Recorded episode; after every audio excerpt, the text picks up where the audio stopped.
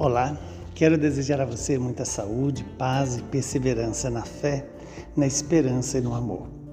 O evangelho de hoje é Lucas 4, 24 a 30.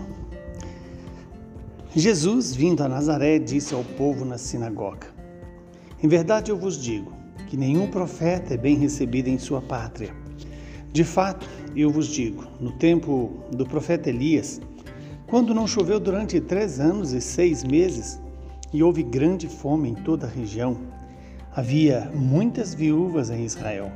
No entanto, a nenhuma delas foi enviado Elias, senão a uma viúva em Sarepta, na Sidônia. E no tempo do profeta Eliseu havia muitos leprosos em Israel. Contudo, nenhum deles foi curado, mas sim Naamã, o sírio. Quando ouviram essas palavras de Jesus, todos na sinagoga ficaram furiosos. Levantaram-se e o expulsaram da cidade. Levaram-no até o alto do monte sobre o qual a cidade estava construída, com a intenção de lançá-lo no precipício. Jesus, porém, passando pelo meio deles, continuou o seu caminho. Palavra da salvação. Glória a vós, Senhor. Louvado seja Deus por esta palavra, que ela possa se cumprir em nossas vidas. E Jesus aqui nos chama a atenção sobre o estar atento aos profetas que fazem parte da nossa vida. Aos profetas que vêm a nós para anunciar a vontade de Deus, o querer de Deus. E quem são esses profetas? Na verdade, o Senhor nos dá sempre pessoas que falam dele para nós.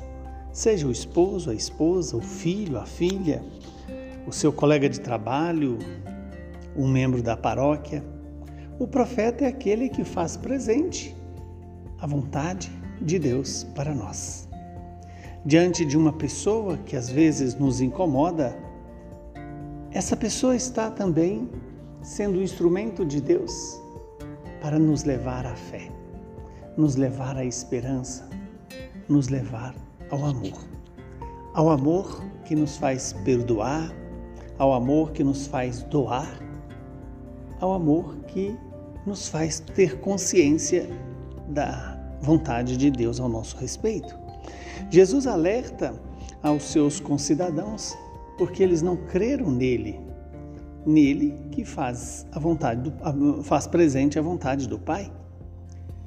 Ele que traz para a humanidade a direção da vida eterna. Saibamos perceber que toda pessoa que se faz presente na minha vida é sempre um profeta de Deus.